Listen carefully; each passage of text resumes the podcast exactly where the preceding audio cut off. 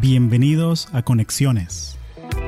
Mi nombre es Hugo Castellanos, soy ingeniero electrónico y trabajo en Silicon Valley.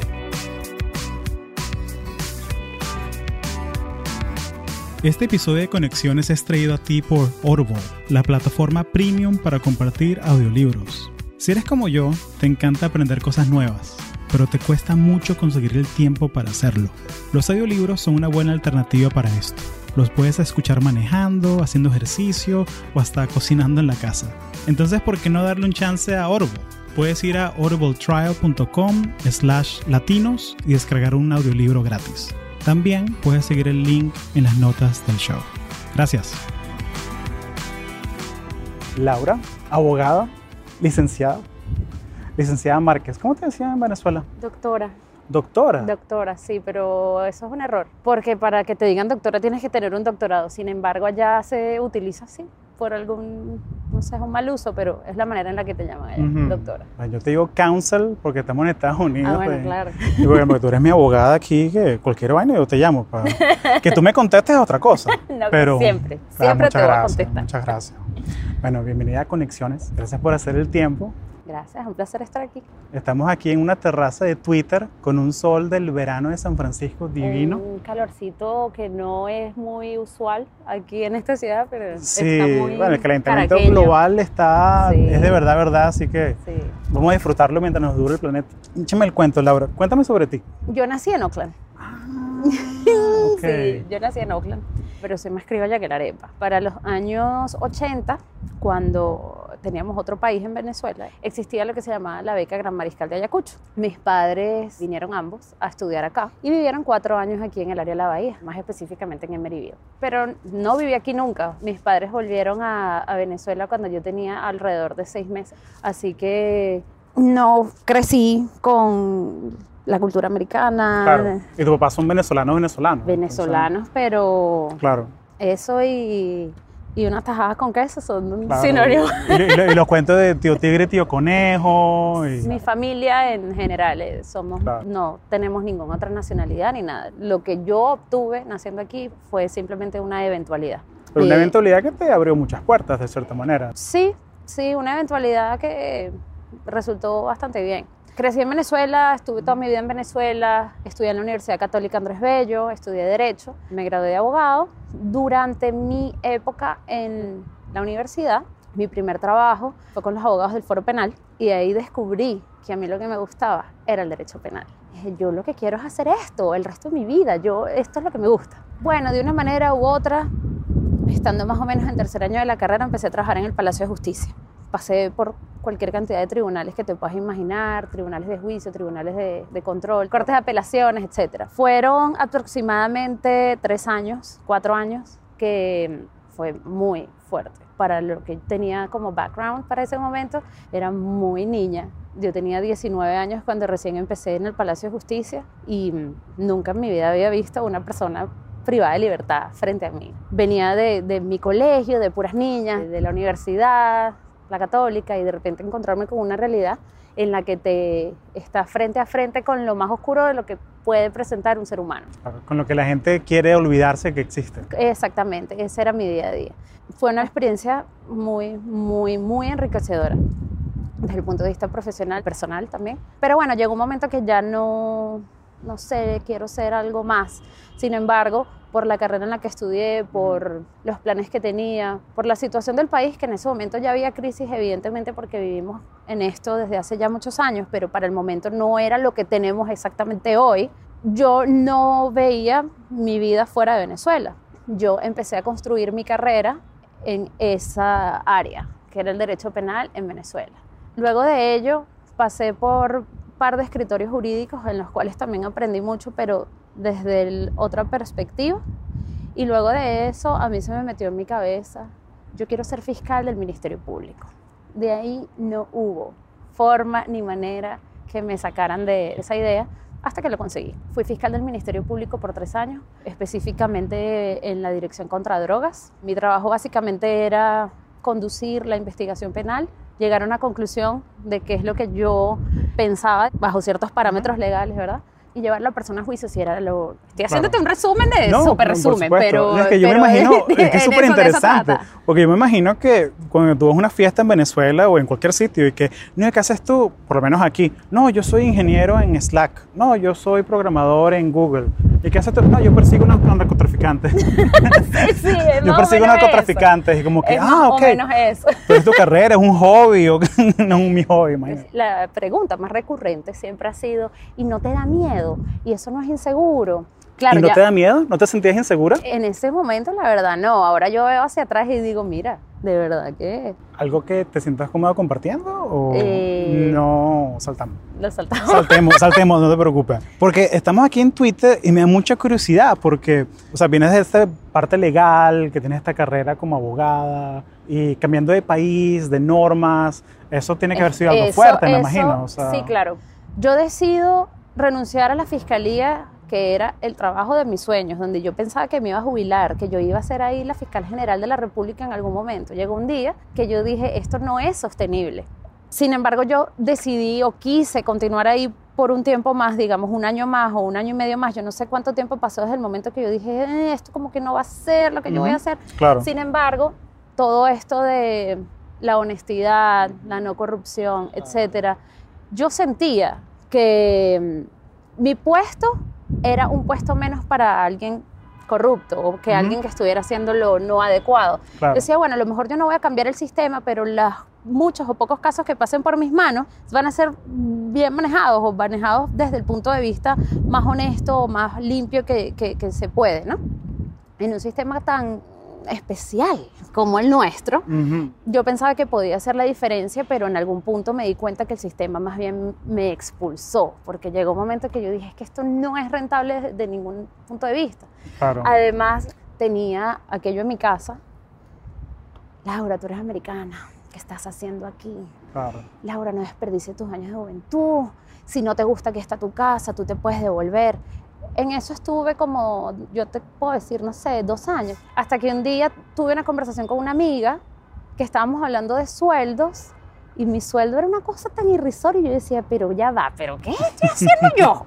¿Pero Claro. ¿qué, qué estoy haciendo yo? Si yo estoy metiendo narcotraficantes presos y estoy ganando la tercera parte de lo que mis compañeros de la universidad están ganando, yo me voy a litigar. Renuncié a la fiscalía y eso fue para mí un despecho, no te puedo ni contar. Yo pasé un mes que yo no me quería parar de la cama. Que decía, Dios mío, pero porque yo hice esto, qué loca estoy. Pero al mismo tiempo me imaginaba volviendo a la fiscalía y decía, ay no, por favor, yo no quiero estar más ahí. Era, era un momento como bien... Sentimientos No, encontrados, o sea, sentimientos te fru- encontrados, frustrada porque fue- quieres seguir, sí, te sí, quieres sí. ir. Tuve la oportunidad, gracias a, a una de mis mejores amigas, de irme unos meses a París. Esos meses en París fueron como, bueno, vamos a ver qué tal me siento yo fuera de mi casa. Porque yo lo único que tenía de gente adulta viviendo en Venezuela era el cargo, porque de resto yo era una niña en mi casa que me Claro. hacían mi arepita y me la llevaban para la cama prácticamente. Claro. ¿Tú fuiste, yo, bueno. qué colegio fuiste tú? A San José de Tarbes. Yo sabía que fuiste a San José de Tarbes. Ya, listo. Te- bueno, eh, tenemos, oye, eh, tenemos un espécimen de... Una tarbesiana Sí, del claro, paraíso, claro. el paraíso. Eh, no, yo fui a San Agustín del Paraíso hasta el 2000. Colegios hermanos. Colegios hermanos, claro. claro. San Agustín, que era el santo más sinvergüenza que había, pero bueno, santo al fin. Bueno, entonces, eh, bueno, voy a ver qué tal se me da esto de estar lejos de mi casa. Y en efecto, estuve ahí en París. ¿Quién va a estar infeliz en París? Yo estuve muy feliz esos meses en París. Me sirvió para perfeccionar el francés, que lo hablo. Eh, Para bien. Y bueno, ahí dije, no, mira, yo sí me, me voy a ir para Estados Unidos, porque ¿qué puedo perder? Lo máximo que me puede pasar es que me vuelva para mi casa, Claro. ya está. Voy a volver a mi tierra americana, de californiana. Claro, pero... pero... No, pero claro, porque si nunca has vivido acá, tienes el, o sea, el, el idioma, la cultura. Pues una cosa es aprender el inglés que uno aprende en el colegio, en la universidad, y otra cosa es trabajar aquí, ¿no? El No, día bueno, a día. Esa fue otra historia. O sea, si tú me preguntas tal día como hoy, ¿cuál fue mi formación en inglés? Yo misma no te sé responder. Mira, ¿cómo aprendiste tú a hablar inglés? Honestamente, no sé. Cuando yo tenía 13 años era súper fanática de los Backstreet Boys y yo decía, tengo que aprender a hablar inglés porque algún día yo voy a ver a esa gente y yo tengo que being able to talk. Tienes que, que defenderte. Exacto. Y entonces es el, el cuento súper gallo, pero es la realidad. Entonces eso era como mi, mi motivación de cuando era niña y empecé que a traducir canciones y tal. Cuando ya era un poco más grande decía, bueno, ya voy a meterme en clases de inglés. Pasaba dos meses y decía, ay no, pero esto ya lo sé, qué aburrido y me volví a salir. Y así estaba. Nunca tuve una verdadera educación del inglés y eso me trajo consecuencias posteriores y a la vez Mm. no, porque desde el punto de vista personal, mental, uno, yo con yo, yo sentía que yo mi inglés no era suficiente, que yo nunca Claro. iba a poder. Uno se autosabotea Ujú. muchísimo. Claro. Además que yo tenía El este- síndrome del impostor el a síndrome, fil, a pero fil, a- absoluto. A mil por ciento. Además yo tenía esto que no es lo mismo ser ingeniero Mm. que ser abogado. Tú puedes ser ingeniero en cualquier lugar, pero tú no eres abogado en cualquier lugar. Entonces yo decía, entre ser abogado y no tener un inglés suficiente, no tengo nada que hacer. Sin embargo, eso lo vi después. Cuando yo decido me voy para Estados Unidos, siendo americana, no solamente yo, sino cualquier persona con la que he tenido conversaciones por el estilo, al momento yo pensaba que, ay, mira, yo soy americana, Estados Unidos me está recibiendo con los brazos abiertos. No, mi amor, eso no es así. Yo me vine para acá sin plan, sin dinero, sin nada. Mi hermana estaba acá para el momento, tengo una prima acá y bueno, llegué a casa de ellas, pero era como que, bueno, ¿y ahora qué voy a hacer? A buscar cualquier trabajo de inmigrante, que está bien, está perfecto. Sí, hay que comenzar siempre en algún lado. Ay, claro, por supuesto que sí, pero obviamente cuando tú vienes de perseguir narcotraficantes y está todo el día en un juicio y tal, y de repente te ves aquí como que siempre hay algo. Siempre, o sea, no es que me pasa a mí porque yo soy Laura. Esta conversación la he tenido muchas veces. O sea, le pasa a muchísima gente que llega un momento que dices, pero ¿y yo qué hice? ¿Y yo por qué me vine para acá? Al tiempo, tú le ves los resultados. Eso y el no dejarse amilanar, ¿no? Porque pasé el primer año con ese pensamiento de mi inglés no es suficiente, mi carrera no va a pegar acá, nadie me da la oportunidad, porque eso también lo viví. Yo aplicaba y aplicaba y aplicaba y aplicaba a cualquier cantidad de escritorios jurídicos, en la misma fiscalía, pero siendo asistente, ¿sabes? Era como que no había manera que me llamaran, porque yo no tenía ningún tipo de experiencia laboral en los Estados Unidos. Entonces nadie podía dar como que un aval, nadie, nadie. Era, nadie quería como que Nadie, o sea, como que esta mujer, o sea, ¿quién es esta? Ujú, ¿Sabes? claro. ¿Cómo comenzaste tu carrera aquí? O sea, porque tú trabajaste de paralegal, ¿no? Aquí. Yo empecé como paralegal en un escritorio de abogados cubriendo un maternity leave. Yo apliqué, yo no sé ni cómo llegué ahí. O sea, honestamente, fueron tantos los sitios a los que yo apliqué con desespero. Todas las páginas de empleo que te puedas imaginar, que al final, cuando me llamaron, yo no sé de dónde yo había, de dónde salió esa aplicación. La ley de los números grandes. Aplicaste a 100, te llamó a 100, uno. me llamó uno. Claro. me llamó, era en San Mateo, sin carro. Yo decía, bueno, yo veo qué hago. Si me, me llaman de ese trabajo, montaré una carpa abajo. Yo no sé qué voy a hacer, pero yo, si me dan el trabajo, yo lo voy a ganar. Una mentalidad venezolana de que yo sí puedo, yo me rebusco, Yo, yo, lo hago. hago, yo resolveré. Como Yo- los gatos, uno cae parado, sí. Exacto, yo caigo parado. Sin embargo, la entrevista me fue súper bien, etcétera, etcétera. Y me dijeron, te damos respuesta el 13 de octubre, que es mi cumpleaños. Yo todo ese 13 de octubre con aquella ansiedad, no me llamaron. Pasó una semana y no me llamaron, pasó dos. Y yo decía, pero si me fue tan bien en esta, en esta entrevista, ¿qué pasó? Y le mandé un email al abogado y me dijo, ay, disculpa, se me había olvidado decirte que contratamos a otra persona. Yo caí en depresión y yo dije, ya, no hay forma que, no hay forma, no hay manera. Cuando él me contestó eso, yo le mandé otro email de lo más honesto. la honestidad siempre es la que creo que guía me- de alguna Sí, manera. Sí, sí, De lo más honesto le dije, mira, o sea, tengo un año y medio, un año, yo no sé, tratando de volver a mi campo. Yo sé que yo no sé nada, yo no, no sé nada de cómo se maneja aquí las cosas, o sea, no tengo ni idea, pero yo estoy demasiado dispuesta a aprender, simplemente quiero que me des tu feedback. ¿Qué hice mal o qué debo mejorar para mis futuras entrevistas? Y la respuesta fue, ah, ok. Una cosa así como que súper, ok, I'll let you know. Y yo, "Ah, Dios mío, yo nunca voy a, nunca voy a poder. Claro, casi que le faltaba la, la firma abajo, mandado desde mi iPhone. Sí, sí, sí, que el algo tipo así. caminando al bar te respondió ahí. Algo así, algo así. Ay, mira, verdad, esta mujer. eh. Al mes me llamó, me dijo, mira, mi paralegal está embarazada y se va cuatro meses. Vente para que hablemos. Yo estaba que no cabía en mí. De lo que yo estaba haciendo en ese momento, que eran mil trabajitos chiquiticos, que si unas horitas, hacía un dinero bastante decente, pero de eso al trabajo en San Mateo iba a ganar la mitad. Y en transporte se me iba cualquier cantidad de dinero. Y yo dije, mira, yo voy a ver esto como que es una inversión. Y fue una de las mejores decisiones que he tomado en mi vida hasta el momento, porque esa inversión de ganar menos, de sacrificio de cualquier cantidad, es lo que nos tiene hoy sentados aquí en la terracita de Twitter.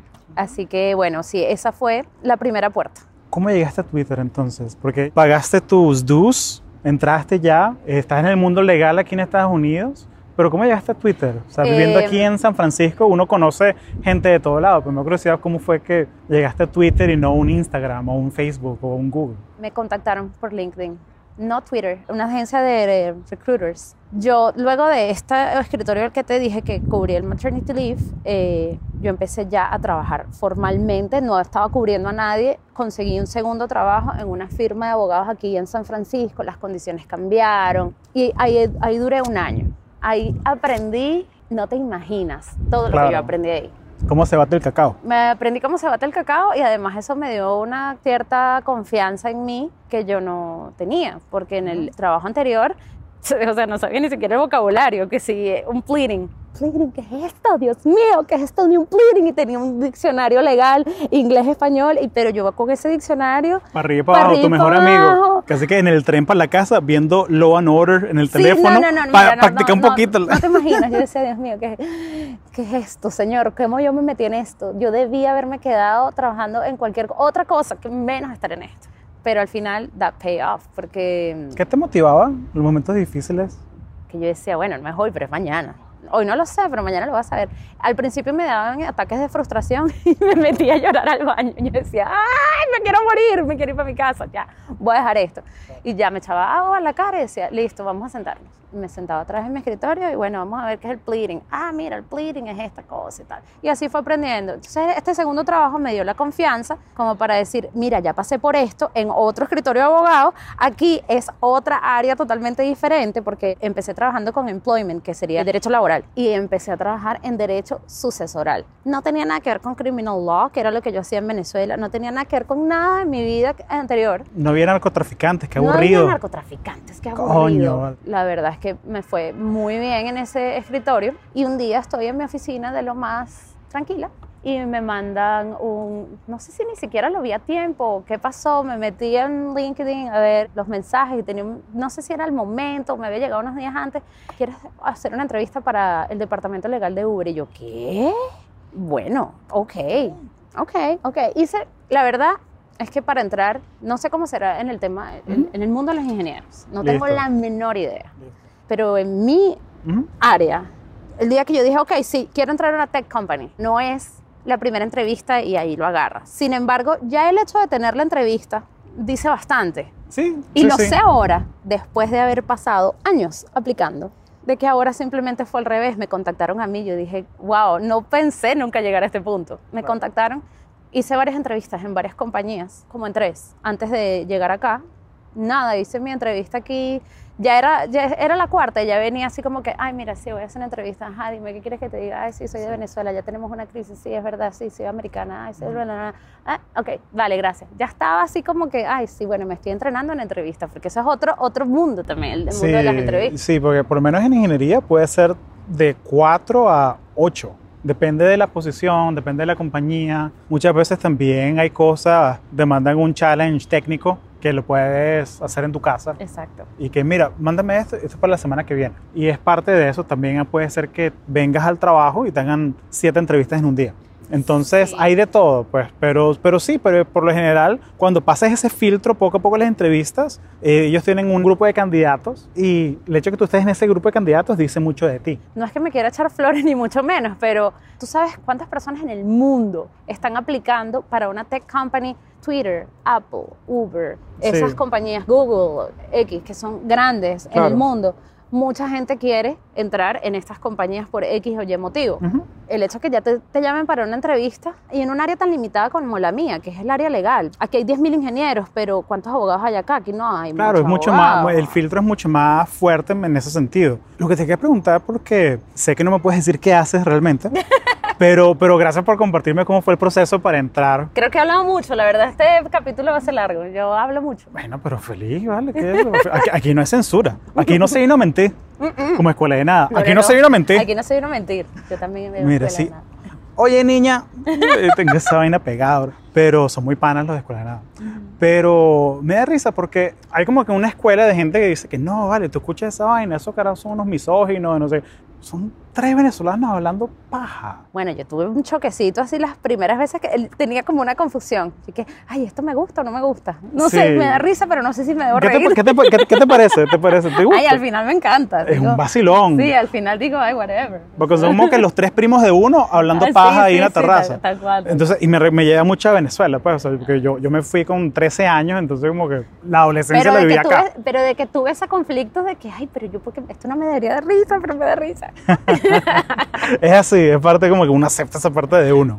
¿Qué te gusta más de trabajar en Twitter? Mira, a mí me gusta cómo la compañía se interesa por el bienestar de los empleados. Y no lo digo simplemente por las cosas que ves a simple vista. La que- comida gratis. No, o- solo- no lo digo solamente por eso, sino porque la compañía realmente se esmera en que el empleado esté cómodo mientras está haciendo su trabajo. Tiene esa mentalidad, o como yo lo he experimentado hasta ahora, porque tengo muy poco tiempo acá todavía, pero no es solamente que el trabajo se haga, sino que se haga y la gente esté contenta mientras lo hace. Creo que por lo que he podido experimentar hasta el momento, siento que no es solamente los números, no solamente los resultados, sino que sientes que para llegar a esos resultados siempre va a ser mejor si la persona lo está haciendo de, de la manera más cómoda y, y contenta posible. Claro.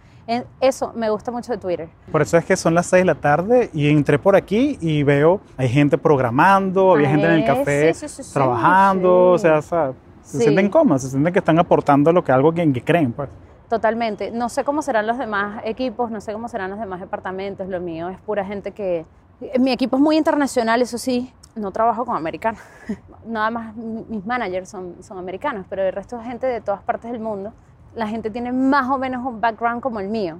Alguien que es abogado en otro lado o alguien que tiene cierta experiencia legal en otro país. Entonces es un yo- fit perfecto. Sí, sí, la verdad, yo siento que estoy en el lugar perfecto, al menos en este momento. No sé cuánto tiempo vaya a estar acá, honestamente, mucho, poco, no sé, pero el tiempo que voy a estar acá estoy segura, o por lo menos hasta el momento ha sido así, que lo he disfrutado a profundidad. He aprendido muchas cosas porque, como te estaba diciendo antes que empezáramos a grabar, tengo mucha exposición a cómo se manejan cierto tipo de situaciones en legislaciones distintas a en Venezuela, legislaciones distintas a aquí, de- es muy, muy, muy diverso. Y bueno, también me gusta la inclusión que hay aquí para todo el mundo. No, porque un festival musulmán ayer. Ayer, Es una fiesta, es la segunda fiesta más importante. Y me disculpan, se me acaba de olvidar el nombre. Pero en sí, inglés porque. es Eid. Eid, eh, Eid. bueno, eh, Eid. O sea, es que. Se Eid- escribe Eid, en, eh, en eh, español lo Eid- pronunciaríamos Eid-. Eid es como la felicitación que te dan. Es como que felices fiestas, felices Pascuas, es Eid. Entonces, cuando dices Eid Mubarak, feliz celebración. Como que cuando acaba Ramadán también, uno dice Eid Mubarak, como que se acabó la fiesta, podemos romper el ayuno, todo eso. Y en, en Intel también, eso lo, lo estaban. Tengo un compañero de equipo que es pakistaní, es musulmán, y, eh, y viven sus celebraciones bien, o sea, como que es algo. Bueno, algo yo bonito. trabajo, yo trabajo con, con dos personas de Marruecos y toda la celebración fue en el cafetín y tuve una conversación con ella, estábamos esperando el café y me dice, me siento conmovida porque me gusta sentirme que donde estoy, como que nos incluyen. Hoy esto es para nosotros, que eso- esta es mi cultura, pero el día de mañana a lo mejor están haciendo unas arepas aquí y yo, ay, yo no creo que Imagínate. vayan a hacer arepas aquí, Una- honestamente. pero que, que te sorprenderías, como que ahí tienen, porque hay gente, estamos en el evento de tequería ahí, tienen los tacos y de ahí un grupo brasileño, tienen el pan de queso ahí, el pan de queijo. No, Ahorita no pasamos por ahí y nos metemos nuestro pan de queijo. Ajá. Pero para terminar, te quería preguntar, ¿eras tuitera antes de entrar? Era tuitera antes de entrar hace muchos años. Ok, Después me volví instagramera. claro. Pero bueno, evidentemente, empecé a hacer las entrevistas aquí y dije, bueno, yo tengo que conocer El producto, el producto, usarlo, porque desde que yo lo utilizaba hasta este momento, habrá muchas cosas que han cambiado y, no me equivoqué. Lo empecé a usar y ahora soy... Cualquier cosa que pienso lo tuiteo, por muy tonto que sea, por muy lo que sea. Tengo discusiones buenas y malas Claro. con gente por ahí, políticas, no políticas. Claro, un tuitero que, o tuitera que sigas para informarte y otro que sea para entretenerte. Para entretenerme, sigo a Leo Rojas, A Leo Rojas, claro. sigo a Leopardo. Andrade, Chévere. sigo a José Rafael Guzmán. Ah, joder, ese, sí, sí, sí. El odontólogo que se convirtió en un comediante. Sí, sigo a todo ese grupito de, de- de comediantes venezolanos que Sí. tienen... Me gusta el profesor Briseño, pero me gustan más los podcasts de él más que como tuitea. Como tuitea me gusta más Nanutria. Ay, no sigo. Nanutria. ahora Nanutria, lo te lo voy a mostrar Nanutria. Ok. Y para informarme, mira, honestamente sigo tantas, pero tantas, desde lo malo, pues sigo a Nicolás Maduro para informarme, yo no sé ni de qué, porque eso no es información, eso es cualquier cosa. Pero ahí lo tengo, desde eso hasta, no sé, todos lo- lo- los periodistas, Claro, Luis Carlos, Sergio Luis Novelli. Carlos, toda esa gente la sigo. Y a raíz de ahí, bueno, Claro, sí, porque el Twitter es como que algo tan del día a día del venezolano, ¿no? Porque es una, una de las pocas cosas que no se cae, sí. ¿sabes? Como que Bueno, a veces. a veces. En Venezuela, a veces Sí. lo tumban. Oye, excelente. Cuéntame, para terminar, algo que le quieras agregar a esta audiencia de profesionales jóvenes, Ay. latinos, que trabajan en tecnología, que quieren trabajar en tecnología. Están en todos lados, están en Estados Unidos, en México, en España, en Colombia. Yo lo que voy a decir no, no tiene nada que ver, puede realmente aplicarse a cualquier ámbito, no solamente con tecnología. Algo que siempre me decía mi papá, y me lo dice todavía. Mi papá me ha dejado, mis, mis papás, los dos, pero en este caso hablando de mi papá, me ha dejado muchas enseñanzas, pero creo que esta ha sido la que ha regido toda mi,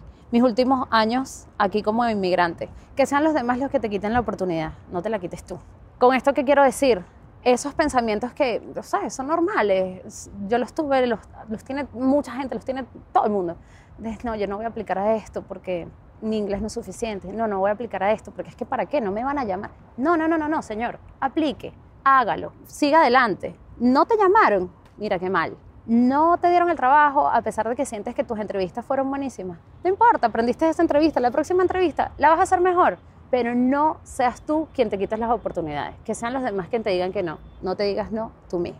Y lo otro, para los inmigrantes, o sea, yo sé que nuestro, nuestro continente, nuestra región, tiene muchos altibajos, muchos problemitas y hay gente de todas partes inmigrando a muchos sitios, pero específicamente a la, a la gente que migra de Venezuela, hay un sentimiento generalizado que es el pobrecito yo. Con el pobrecito yo no vamos a llegar a ninguna parte.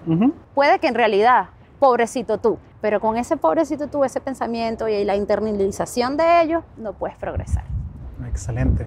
Laura, muchísimas gracias por unirte al podcast. Gracias a ti.